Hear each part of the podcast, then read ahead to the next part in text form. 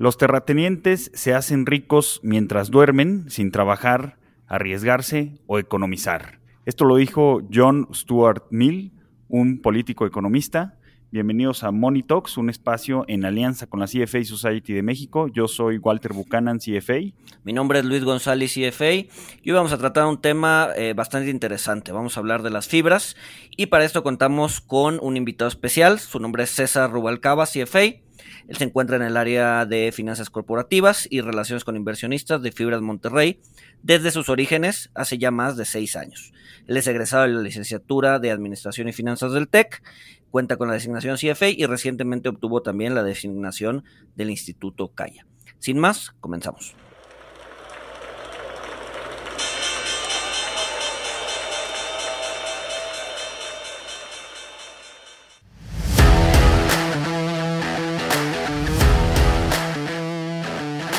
Monito, el otro lado de la moneda. Pues bueno, César, bienvenido eh, a este episodio en el que vamos a hablar de fibras. Tú tienes ya una trayectoria bastante amplia en el sector y nos gustaría que nos platicaras un poco de, qué va este mercado que acaba de cumplir apenas 10 años en México, aunque es bastante más eh, maduro en, otras partes del mundo. Sí, ¿qué tal Luis? Walter, muchísimas gracias por la invitación. Felicidades por el podcast y muy honrado de estar aquí con ustedes. Y, y precisamente como comentas, este, Luis, me gustaría empezar por hablar de la relevancia del real estate en general para la economía mundial. Es bien sabido que mucha de la riqueza a lo largo de todo el mundo está concentrada en bienes raíces. Si mal lo recuerdo, la última estadística es que alrededor del 60% del patrimonio mundial estaba en este tipo de activos con un valor de más de 280 trillones de dólares. Vale la pena mencionar que este indicador se ha ido reduciendo desde, desde aproximadamente un 70% en las últimas décadas a medida de que el sector de tecnología ha tomado más relevancia en la, economía contemporánea. Podríamos decir que el sector vivienda es pues, de los más importantes, ¿no? Cada vez, eh, o sea, si bien va creciendo, ha perdido un poco de relevancia respecto a otros sectores que también han ido creciendo a un ritmo más acelerado, pero pues sigue siendo un sector importantísimo, ¿no? Efectivamente. Bueno, que, que, no nada más es el sector vivienda, ¿no, César? Sino cualquier tipo de propiedad o sea, desde la tierra sola, eh, la tierra que esté disponible para construir vivienda o construir eh, edificios destinados a, otros fines, como por ejemplo pues, centros comerciales, oficinas, o sea, son, son los bienes raíces en general, ¿no? Exactamente, o sea, si, podemos ver, está el residential real estate, que es precisamente todo esto de vivienda y demás, está el commercial real estate, en donde son los edificios de oficinas, naves industriales, etcétera y está también el agricultural real estate, ¿no? En donde está toda, toda la generación de toda la, parte de, de, agricultura y demás, y, precisamente en la parte de los terrenos y demás de, podría caber dentro de, de, una de estas tres categorías. ¿Tú, ¿Tú sabes más o menos en México qué porcentaje tiene cada una de estas o, o, lo desconoces? Honestamente lo desconozco. Este, es, un, es un mercado que ha ido creciendo con el tiempo. Este, actualmente tenemos, tenemos cerca de, de 20 fibras y esto incluye tanto fibra hipotecaria, que, que, su, que su tono es un poco diferente al de las demás fibras porque genera su rendimiento a través de intereses de préstamos de, de, de relacionados a real estate y también las de infraestructura como la de la Comisión Federal de Electricidad que cobra a través de la infraestructura necesaria para distribuir la energía. Ha ido creciendo bastante y hay fibras especializadas en la parte de hoteles, en la parte industrial, hay fibras diversificadas, hay fibras que tienen un poco más de de comercial en partes de centros comerciales, etcétera. Y ahorita todavía existe mucho camino por recorrer, todavía no está tan absorbido el mercado, pero, pero yo creo que eventualmente vamos a llegar a un porcentaje muy relevante.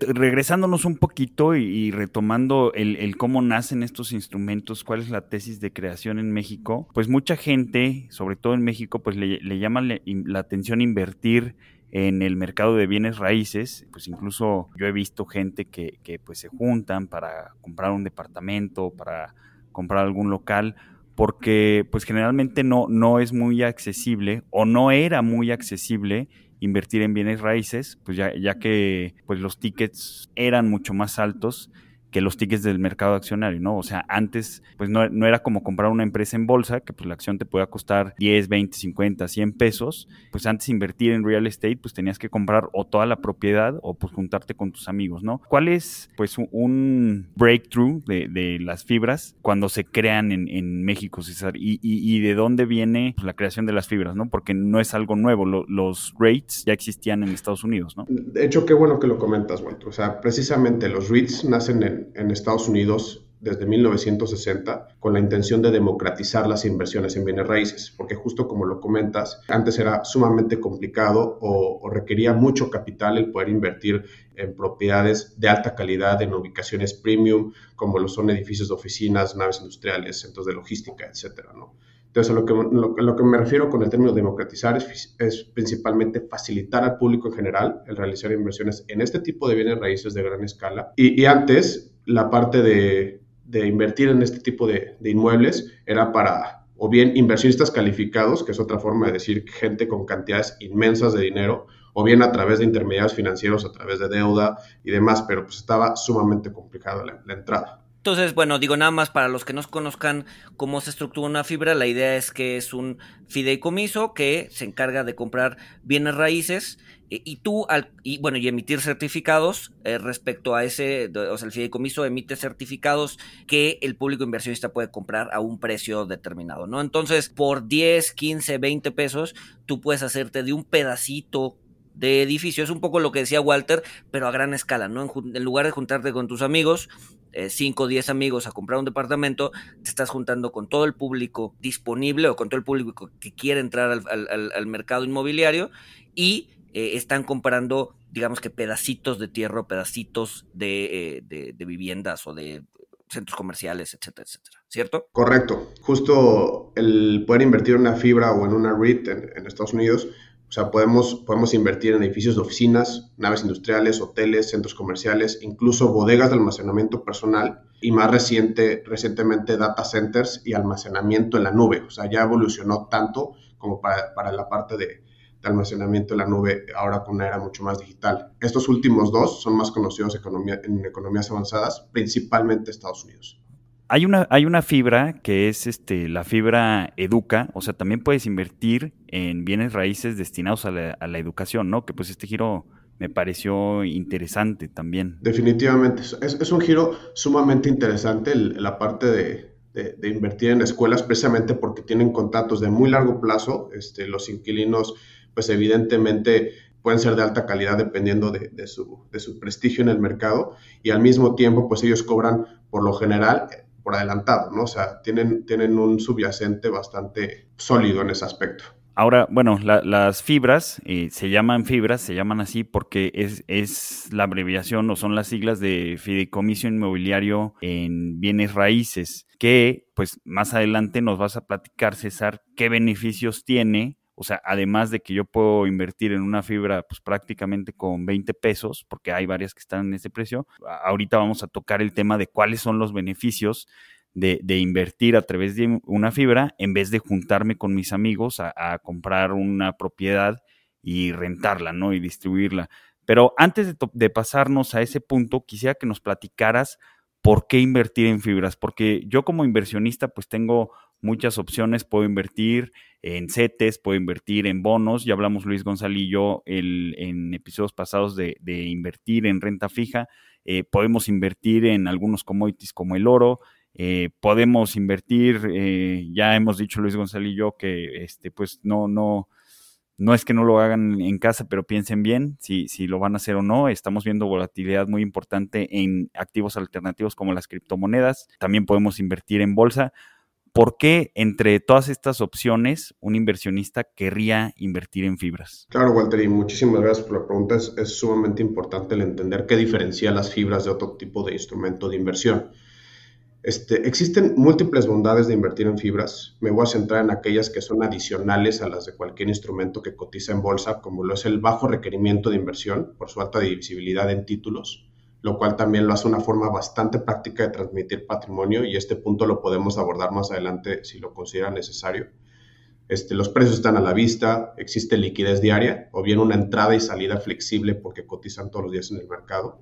Y bien, Este, las fibras tienen características similares a las de la renta fija, en el sentido de que de manera recurrente están repartiendo distribuciones de efectivo a sus accionistas, que son producto del remanente de las rentas cobradas. Es decir, una vez que cobramos la renta y descontamos los gastos de mantenimiento, predial, seguro, gastos corporativos e intereses financieros, en caso de haberlos, pues este dinero llega directamente a los inversionistas de manera recurrente.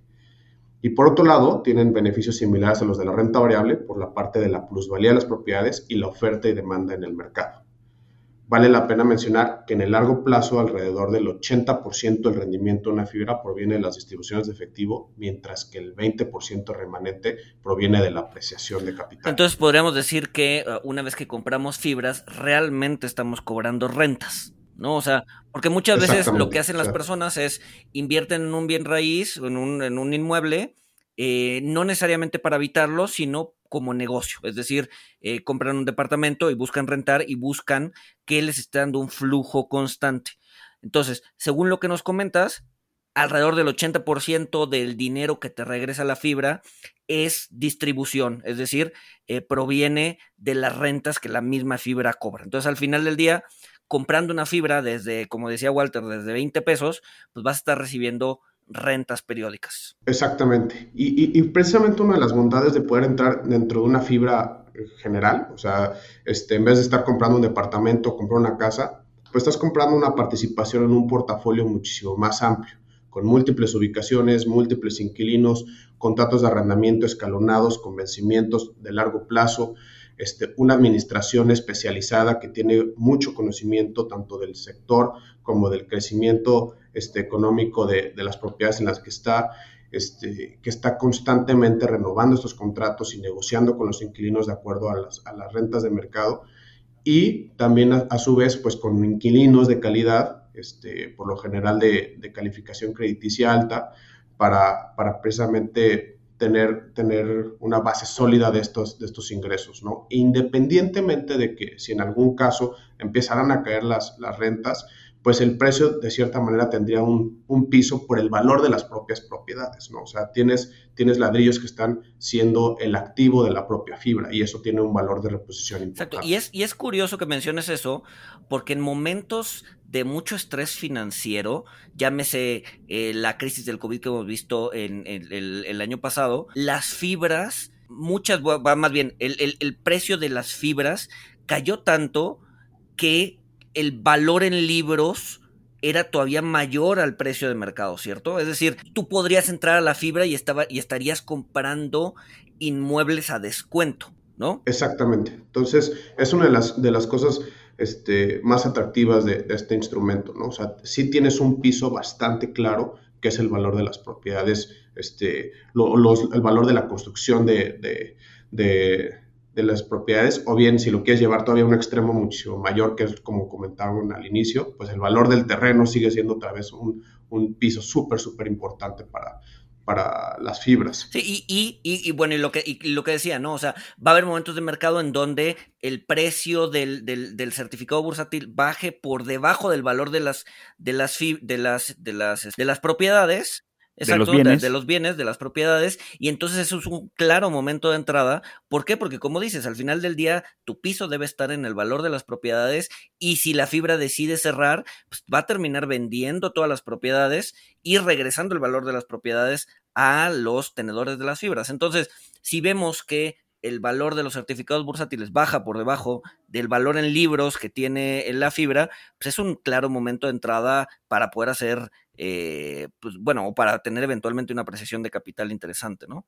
Bueno, que, también, o sea, es importante mencionar que, puede llegar a bajar eh, por debajo del valor en libros, del valor de las propiedades, también porque quizá en esos momentos el mercado esté descontando lo peor, que, que pues bueno, cuando el mercado descuenta lo peor, pues luego eh, pues estas crisis pasan, como, como la del año pasado, y si el mercado está descontando lo peor, está descontando que, la fibra va a tronar, o sea, que, va a estar, digamos, en problemas, o sea, pensando lo peor, worst case escenario, eh, y pues que va a tener que vender las propiedades con prisa, ¿no? Entonces, eh, quizá no va a encontrar compradores inmediatamente, va a tener que castigar un poquito el precio de las propiedades, eh, y pues, esa sería como la lógica de por qué podemos ver eh, una fibra cotizando por debajo de, del valor de sus edificios o de, sus terrenos, ¿no? Porque, eh, pues evidentemente el mercado está descontando que lo va a tener que hacer con prisa, que lo va a tener que hacer eh,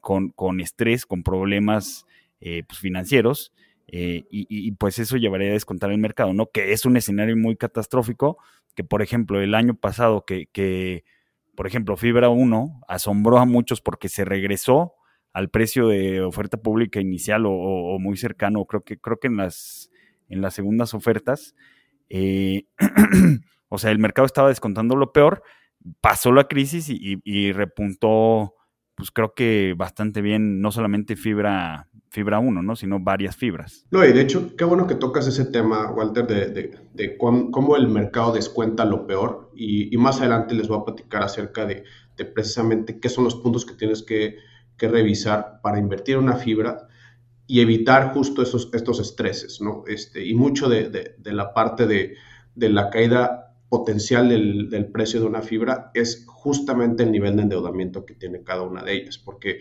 evidentemente lo más probable, o sea, cuando ocurren este, este, tipo de escenarios en donde existen shocks económicos y que empiezan a reducir sus rentas, pues tu mayor preocupación es que no tengas suficiente flujo como para pagar tus intereses o tus obligaciones de deuda y precisamente tengas que vender activos para pagar esa, deuda o cumplir con el servicio de la deuda y por ende ahí es donde empieza este, como que la complicación este, desde el punto de vista de riesgo y de administración de, las propiedades de una, de una fibra. Sí, eh, creo que es muy importante lo que mencionas porque nos damos cuenta de que la fibra no solamente invierte en propiedades y administra estas propiedades, donde hay un equipo de, de expertos y de profesionales dedicados a esto, no solamente lo hace con el dinero que captan de los inversionistas, no solamente lo hace eh, con el dinero que les llega de los certificados, sino que también es posible que se apalanquen, cosa que ya hemos platicado Luis y yo en, otros episodios, eh, y pues ¿por qué se apalancaría una fibra? ¿no? Pues porque probablemente puede, puede conseguir préstamos, puede conseguir deuda a una tasa más baja de lo que espera que le, que le rinda la inversión en los terrenos y en la administración de los terrenos, ¿no? Sí, bueno, a ver, pero sin, embargo también tienen un cap legal, ¿no? O sea, no se pueden apalancar más allá de cierto monto, ¿cierto? Pues sí, mira, antes del, de diciembre del 2020 existía un límite eh, un límite ya, ya establecido para el nivel de endeudamiento, que era el 50%. Es decir, no pueden tener una proporción de deuda mayor al 50% del valor de los activos. Eso a, finales del, 2000, del 2020 se modificó de tal manera que los accionistas podían votar para definir este nivel de endeudamiento. Entonces, si querían sobrepasarse ese 50%, es decir, querían poner un nuevo nivel en 60, 65%, podían hacerlo siempre y cuando los accionistas votaran por, la aprobación de este nivel de endeudamiento. No obstante, muchas fibras se quedaron con el mismo nivel del 50% e incluso yo te podría decir que un rango entre el 25 y 35% es el ideal para mantenerse solvente ante una reducción de ingresos y una revaluación de activos de hasta un 50% y reduciendo la probabilidad de default. Solamente para ponerles un poco el contexto de, esto, la mayoría de las REITs que quebraron durante la crisis del 2008 tenían un loan to value, es decir, una proporción de deuda contra activos superior al 50%.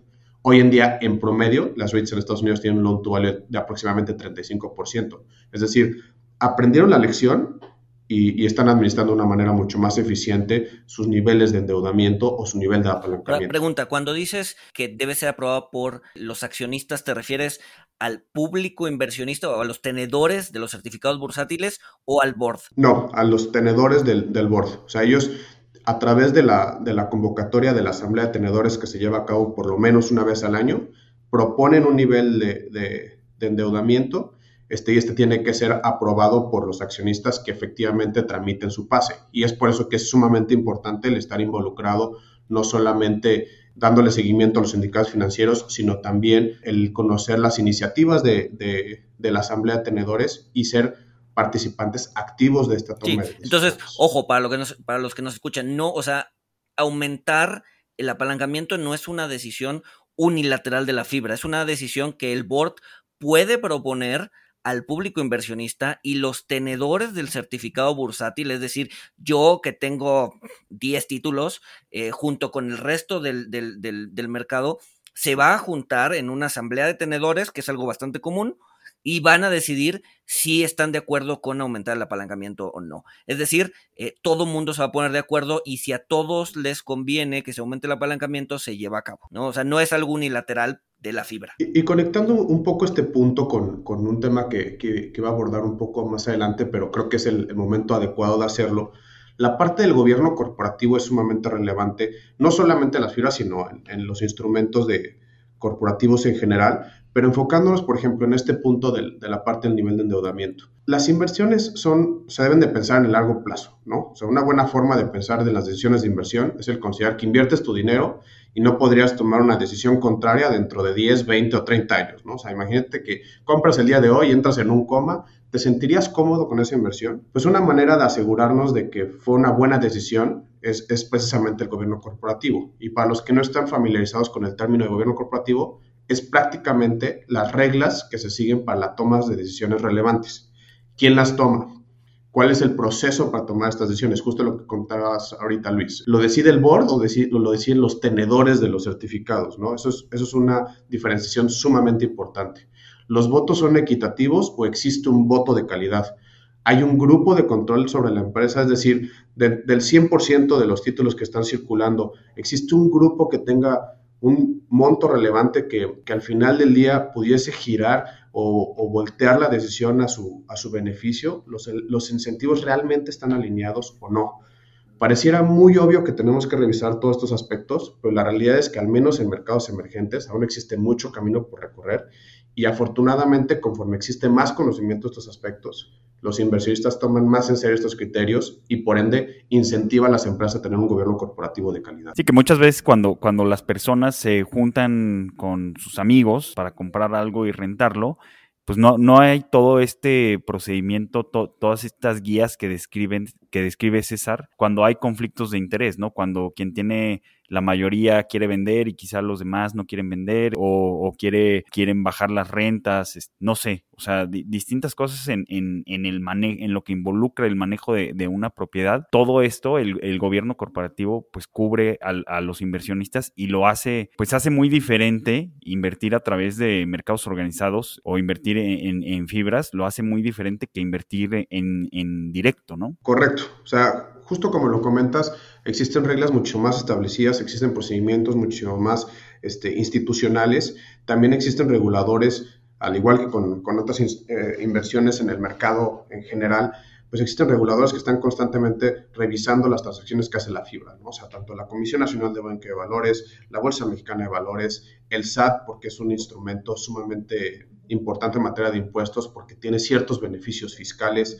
Está la COFESE cuando haces una adquisición relevante, pues está revisando que esa transacción efectivamente este, no, no vaya en contra de las reglas de competencia.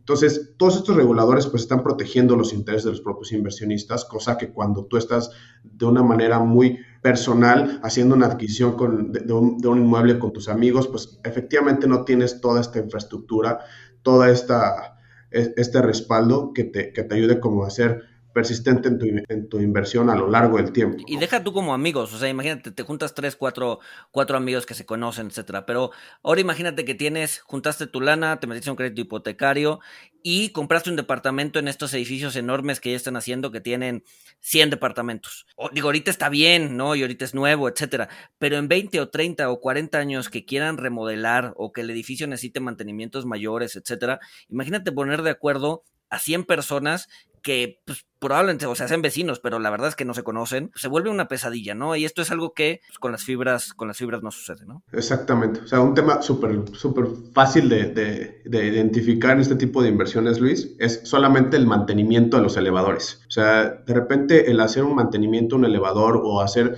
un mantenimiento en la parte de la, de la maquinaria del aire acondicionado, pues es, es sumamente costoso. Entonces, poner de acuerdo a todos, precisamente por eso hay cuotas de mantenimiento, pero, pero imaginemos que, que sea una decisión de todos los inquilinos, pues es sumamente complejo y por lo general tiende a caer de calidad un edificio sí, de claro. Sí, el de, a ver, el del piso 1 y el del piso 2 que no usan el elevador van a decir, pues a mí me da igual que el elevador funcione o no, ¿no? Pero el del piso 15 dice, bueno, yo sí pago, ¿no? Entonces, sí, totalmente de acuerdo. exactamente. Luego en los edificios ponen papeles, ¿no? Me, me, ha tocado ver en algunos así de tal departamento no ha pagado, o sea, casi casi que no dejen que use el elevador.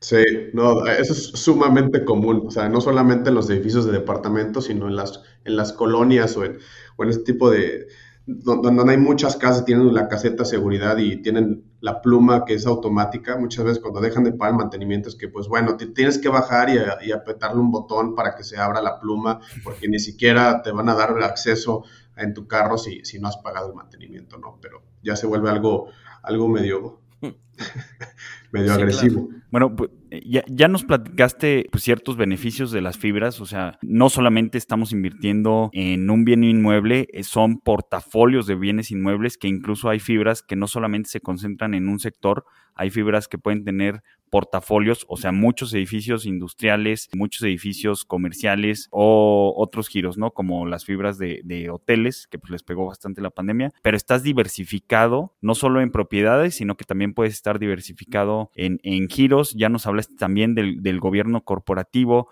de la administración, que lleva la fibra, donde no nos tenemos que preocupar pues, por, los, por los inquilinos que no pagan el mantenimiento, que, que no, no entran a, las cuotas para reparar los elevadores o, el mantenimiento que, requiera la fibra. Eh, ¿qué, otro beneficio tienen sobre, por ejemplo, creo, creo que un beneficio muy importante eh, eh, es el beneficio fiscal que tienen las fibras de hacerlo a través de una fibra en vez de pues yo, yo comprar una propiedad y rentarla. ¿Cuál, ¿Cuál es el impacto fiscal o el tratamiento fiscal que tiene una fibra contra invertir de manera tradicional en bienes inmuebles? De acuerdo, pues mira, este voy a tratar de explicarlo de la forma más sencilla para que los que están escuchando el podcast les quede bastante claro. Los, las fibras son un instrumento transparente en materia de impuestos o es un pass-through, de tal forma de que la fibra per se no paga impuestos, sino que los paga el accionista, pero única y exclusivamente sobre la utilidad fiscal que reparta la fibra. Las fibras tienen como obligación el repartir el 95% de su utilidad fiscal. Soy muy enfático en la parte de la utilidad fiscal porque puede ser que el flujo, que, es el resultado de las rentas, menos los gastos de mantenimiento, gastos corporativos e, intereses, que ese flujo sea mayor que la utilidad fiscal. Entonces, yo te puedo repartir el 100% de mi utilidad fiscal y adicionalmente más distribución de efectivo. Que esto mucho se tiene que ver por la depreciación fiscal que tienen las, las propiedades de inversión, que pues no necesariamente es una salida de efectivo para la fibra. Entonces, si yo te reparto 100 pesos de utilidad fiscal, ese va a estar grabado con, tu, tasa de, ISR que será calculada de acuerdo a tu declaración anual de impuestos. ¿no? Si yo te reparto más de la utilidad fiscal, se computa como un reembolso de capital y ese no paga impuestos.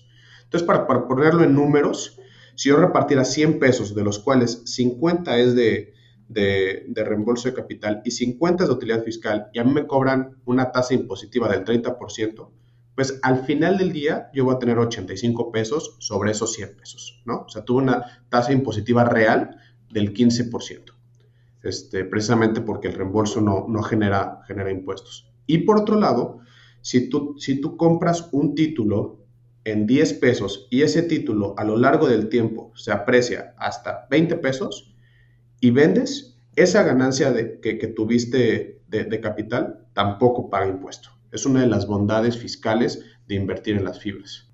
Contrario a una apreciación de, capital de tu departamento que lo compraste en 3 millones y, ya lo puedes, y después lo quieres vender en 5, ese diferencial sí vas a tener que pagar un impuesto este, sobre, sobre eso, ¿cierto? Sobre esa utilidad. Exactamente. Lo que, lo que por lo general se hace este, con, las, con las compras tradicionales o las inversiones tradicionales en bienes raíces es que tú compras, pues, como dijiste, ¿no? en 3 millones de pesos y ese se va ajustando con la inflación a lo largo del tiempo y cuando tú vendes, si vendes por encima de ese costo fiscal ya actualizado con la inflación, pues esa ganancia sí va a ser grabable y por ende sí vas a pagar impuesto. Okay.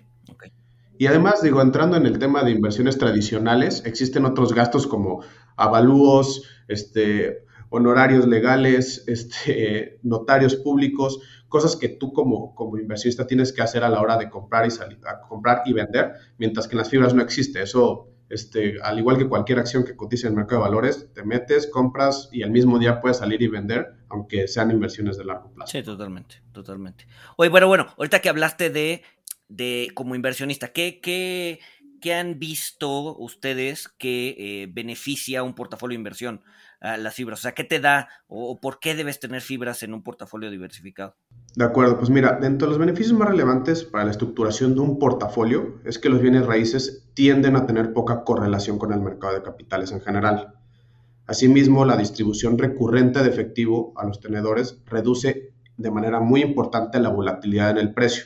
¿Ya que me refiero con que reduce la volatilidad en el precio? Pues tú, como te están recurrentemente distribuyendo, puedes despejar, oye, este, cuál es el premio que quiero obtener sobre X benchmark, ¿no? O sea, digamos que, oye, yo siempre quiero obtener un rendimiento de 150 básicos por encima del bono de 10 años. Ah, pues bueno, si me están este, distribuyendo un peso anualmente, pues lo divido entre el bono de 10 años más 150 básicos y obtengo un precio objetivo.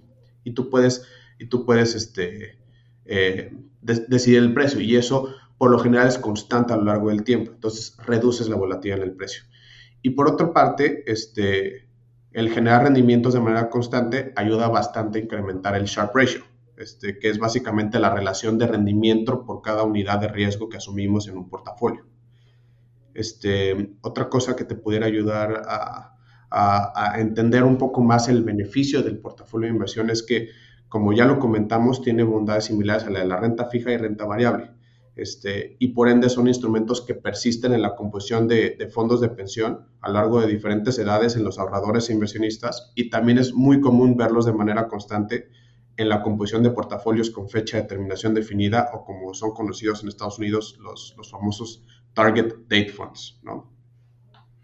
hablando de las distribuciones, César, eh, hay algo que se conoce como cap rate, que, o sea, pues tú lo conoces perfectamente, pero quizá el público no. El cap rate es eh, el, pues por decirlo de una manera simple, el rendimiento que te está dando la fibra en distribuciones. O sea, eh, digamos, la tasa que, puedes comparar, como, como, el ejemplo que tú pusiste, eh, pues con, el rendimiento que te están dando bonos de, de 10 años u otro instrumento.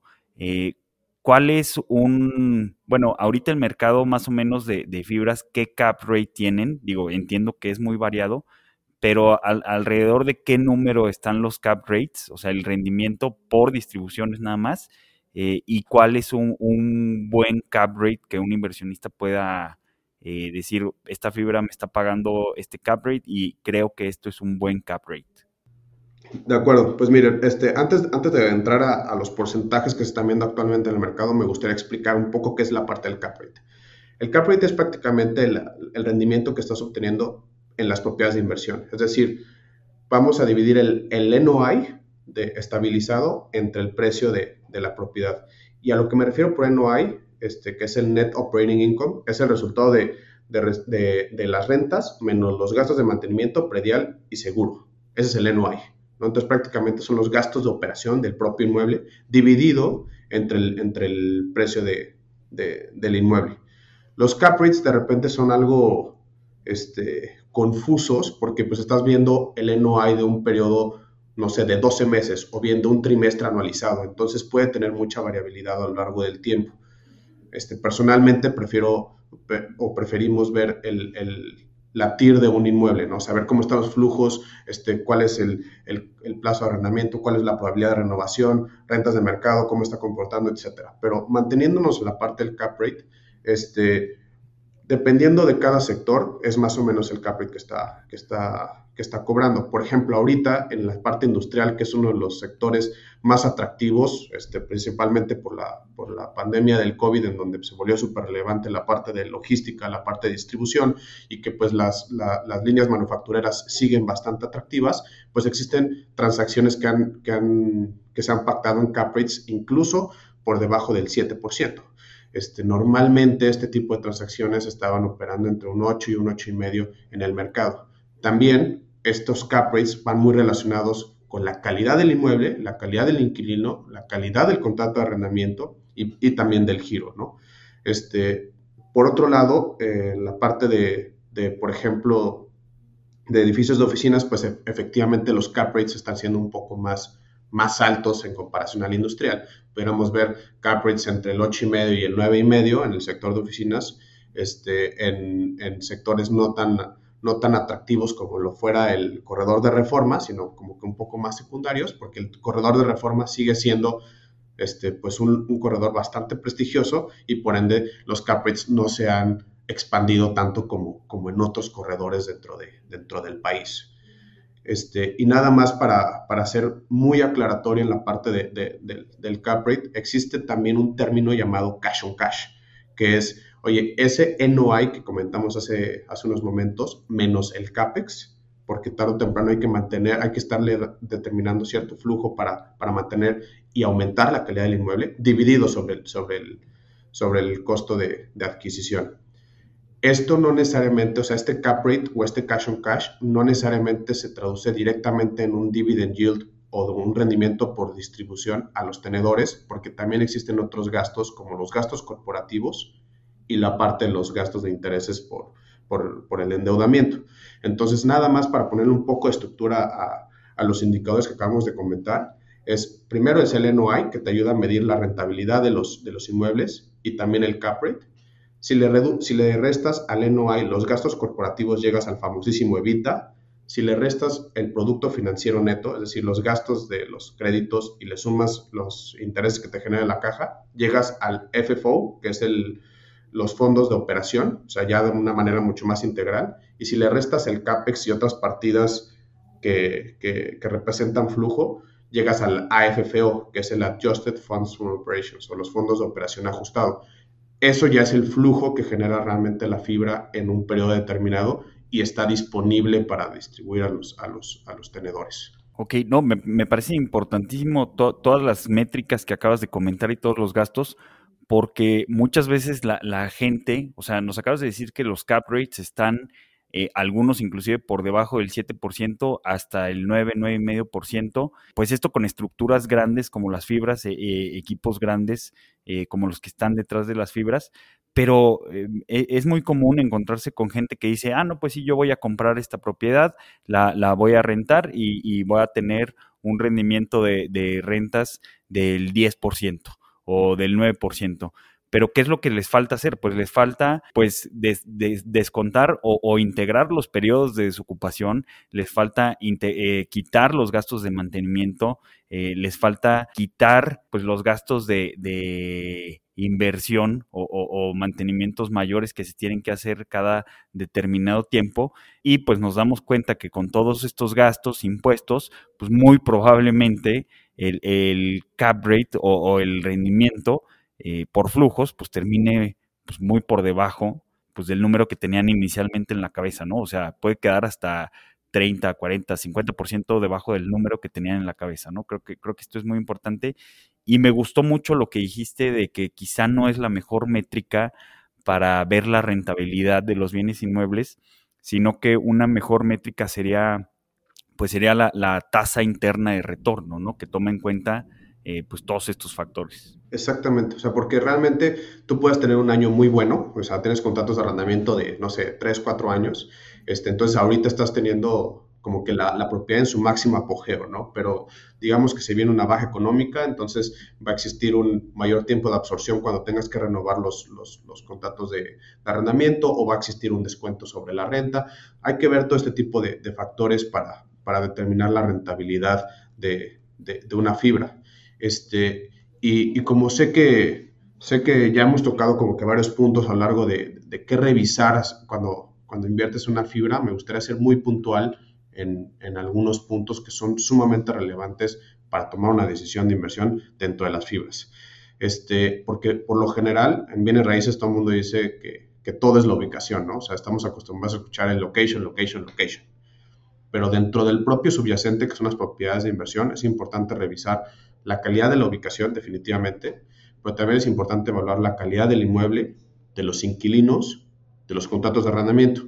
Y para esto, la sugerencia de revisar las propiedades dentro del, dentro del portafolio es checar cuánto es su porcentaje dentro, cada giro, dentro de cada giro, o si es industrial, oficinas, comercial, hoteles, etcétera, este, quiénes son sus top 10 inquilinos, cuánto representan de, sus ingresos estos 10 inquilinos, eh, la moneda en la que tienen pactados sus contratos de arrendamiento y una muy importante, el plazo remanente promedio que tienen de sus vencimientos, de tal manera que puedes saber qué tanta predictibilidad tendrán sus rentas hacia adelante. De repente te encuentras con fibras que tienen contratos de arrendamiento promedio de dos años. Entonces, ¿qué significa? Que si las cosas no están bien ahorita o y no se ve que vayan a mejorar dentro de, dentro de dos años, es probable que su flujo vaya a verse afectado. ¿no? Y si ves fibras que tienen plazos más, más largos, como de cinco años, pues existe una, una alta probabilidad de que tengas predictibilidad por lo menos durante otro ciclo económico.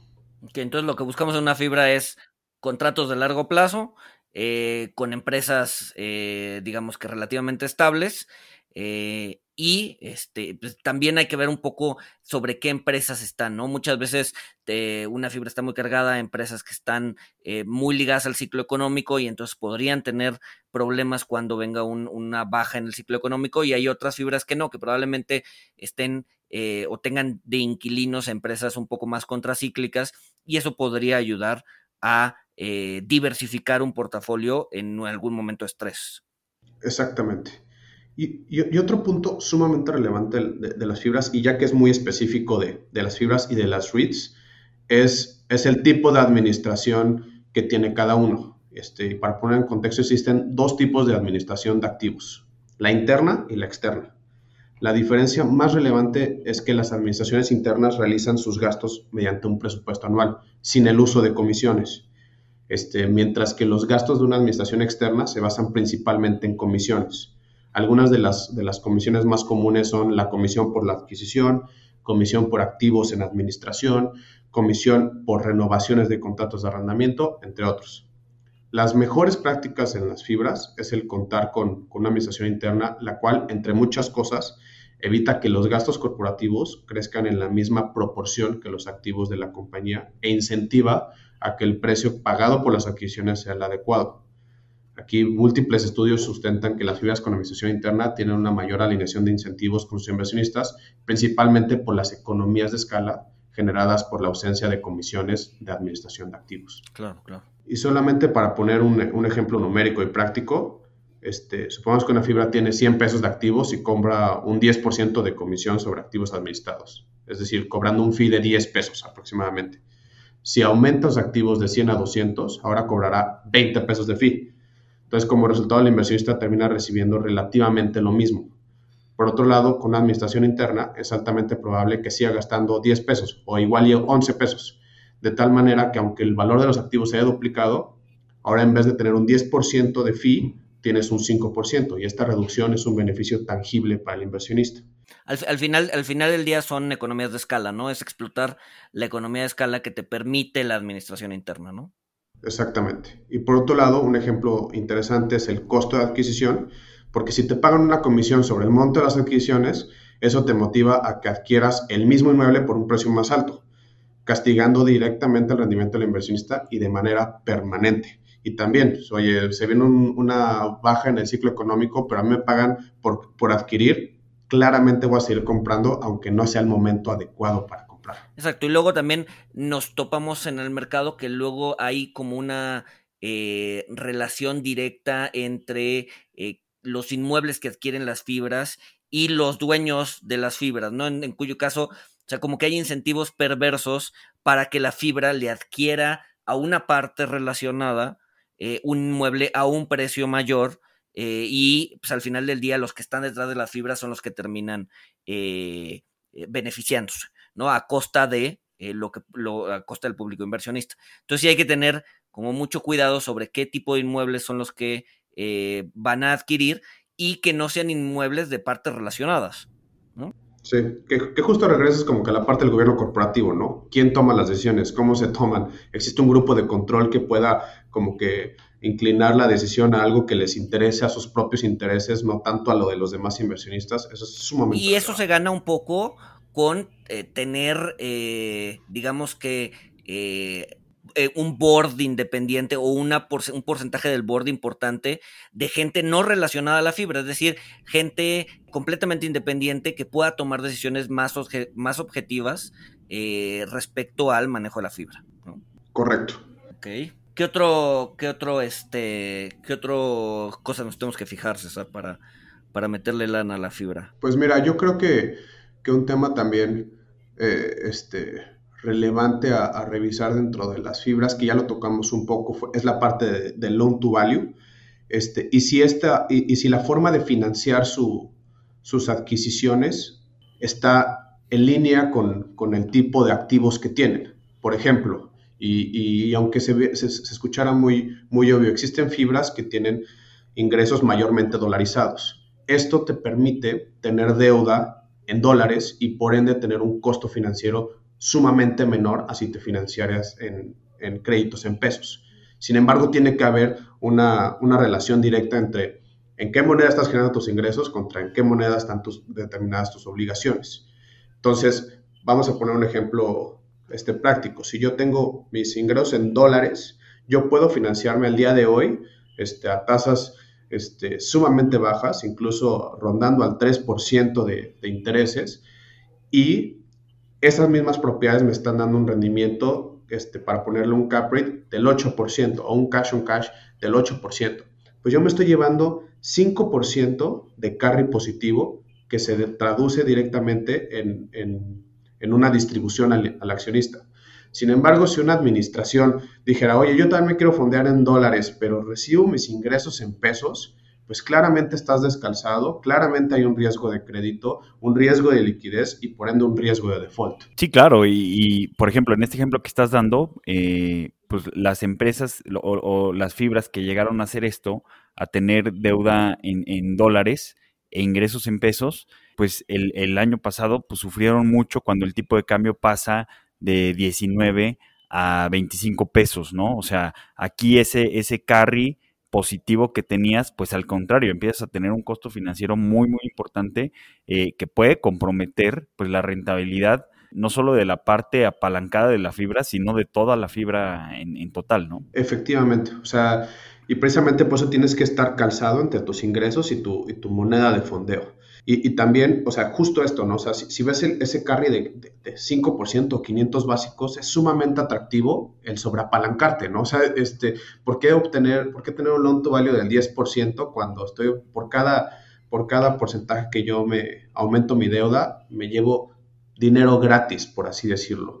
Este, pues eso incentiva que las administraciones se sobreapalanquen y en un momento de crisis este, tengan servicios de deuda sumamente demandantes y empiecen a tronar. Entonces, es por eso también que es, eh, volvemos al tema relevante del, nivel de endeudamiento, en donde, oye, pues si estás en un rango entre un 25 y 35%, como lo ha marcado la historia para estar dentro de, dentro de, un, dentro de un rango solvente, pues estas, este carry positivo pues te incentiva a, apalancarte más. Es importante que nosotros como, como accionistas o, o administradores de portafolios este, estemos fijándonos en este aspecto para no entrar en un, en un ámbito de riesgo ante, ante una baja económica. Pues bueno, buenísimo. Eh, pues se nos, se nos está acabando el tiempo. Eh, yo pienso que para cerrar sería muy importante, César, que nos platicaras. Ya vemos todos los beneficios que tenemos al, al invertir en bienes raíces a través de una fibra, pero ¿qué, ¿qué porcentaje, por ejemplo, me da curiosidad, qué porcentaje tienen los inversionistas institucionales. Por ejemplo, me parece que al principio mencionaste Afores y, otros fondos grandes. ¿Qué porcentaje de sus portafolios eh, representan las fibras o las inversiones en, bienes inmuebles? Pues mira, las, Afores tienen, diferentes cajones en donde pueden meter sus, sus inversiones y tienen ciertos límites este, para hacer este, este tipo de adquisiciones. Si mal no recuerdo, el cajón de, las Afores para, para fibras o para eh, nos, nos, catalogan como instrumentos estructurados, si mal no recuerdo es como el 10%, del cual todavía tienen bastante holgura. Si, si mal no recuerdo el último reporte que vi, tenían como un 6% de, de, de, sus inversiones dentro de fibras. Entonces todavía existe mucha holgura para, para invertir en este tipo de instrumentos. Afortunadamente, con cada, cada cada año que pase en la corta historia que tenemos en México de 10 años, en donde se van viendo mejores prácticas de gobierno corporativo, mejores prácticas de nivel de endeudamiento, pues se va perfeccionando el mercado y empieza a haber más demanda por, por fibras que hacen las cosas de manera adecuada. Lo que necesitamos es que existan más instrumentos o más fibras que salgan al mercado con estas prácticas para, para para demostrar que las, las, inversiones en bienes raíces en instrumentos adecuados, en administraciones adecuadas con buenas prácticas, pues son demandadas, ¿no? Porque desafortunadamente somos un nicho tan chico que si alguien hace las cosas mal, tiene, tiene una mala reputación sobre el sector en general. Entonces, como, o sea, ¿con qué, con qué nos podríamos quedar? El mercado de, de, fibras, o sea, es relativamente reciente en México, acaba de cumplir 10 años, sigue siendo pequeño, es atractivo porque te permite eh, tener exposición al sector inmobiliario sin todo la pesadilla que es llevar a cabo o, darle mantenimiento a un inmueble. Sin embargo, bueno, también, así como tiene eh, cosas positivas, también tiene algunos riesgos que, bueno, César ya nos estuvo platicando y pues sí hay cierta diferenciación entre fibras, ¿no? Hay algunas fibras más riesgosas que otras y, bueno, eh, saber distinguir estos, estas variables que te permiten diferenciar entre fibras es sumamente importante para centrarle al sector, ¿no? No, no todas las fibras son, son iguales, ¿no? Y, un tema que me gustaría remarcar así como conclusión, la verdad es que desde el punto de vista personal, el, instrumento de las fibras es, un instrumento sumamente atractivo por sus, por sus distribuciones recurrentes. Yo tengo, tengo múltiples inversiones en, en, fibras y no saben la tranquilidad que me daba que de manera recurrente me están depositando. O sea, el, recibir como que tu, tu cupón este, y poder, poder tener visibilidad de eso es, me genera muchísima tranquilidad. Existen fibras, por ejemplo, Fibra Monterrey que da sus distribuciones de manera mensual. Oye, cada mes yo estoy viendo mi flujo entrando, ¿no? O sea, no tengo que esperar a que tengan un crecimiento importante o que tengan este, un potencial de, de adquisición relevante como para que el precio suba y ahí se genere mi rendimiento, sino que me lo están dando de manera constante tal manera de que yo estoy, o sea, estoy literalmente ordeñando la vaca, ¿no? O sea, no estoy esperando a que de repente la vaca engorde y la pueda vender a un precio mayor en el mercado. Claro, o sea, cumple el propósito de cobrar rentas, punto. Exactamente, exactamente. Muy bien. Claro, creo, creo, que es muy importante eso. O sea, no solamente tenemos exposición a la apreciación de capital, eh, sino a rentas, a un manejo profesional, a una administración, a un gobierno corporativo eh, beneficios fiscales también. Eh, sin duda hay que, hay que checar los riesgos, hay que checar que nuestro perfil de riesgo nos permita invertir en una fibra, ya lo mencionó César, tienen que ser inversiones de largo plazo, 10, 20, 30 años. Y pues también algo que, que, me gusta mucho, pues es que, César, lo comentaste, son inversiones que no están tan relacionadas con los movimientos del mercado accionario, ¿no? Por ejemplo, entonces esto nos puede agregarlas, como, como lo hacen los institucionales, en un 10% o, o, en un porcentaje que sea conveniente a nuestro perfil, pues va a ser nuestros portafolios más robustos y, más fuertes, ¿no? Correcto. Es una gran manera de resumirlo, Walter. Pues bueno, pues César, muchísimas gracias por, por haber participado en este, en este episodio. Y bueno, en los siguientes episodios estaremos hablando un poco más de renta variable eh, y de algunos temas de coyuntura que podrían ser de su interés. Eh, sin más, pues nos despedimos y nos escuchamos el siguiente miércoles. Saludos a todos.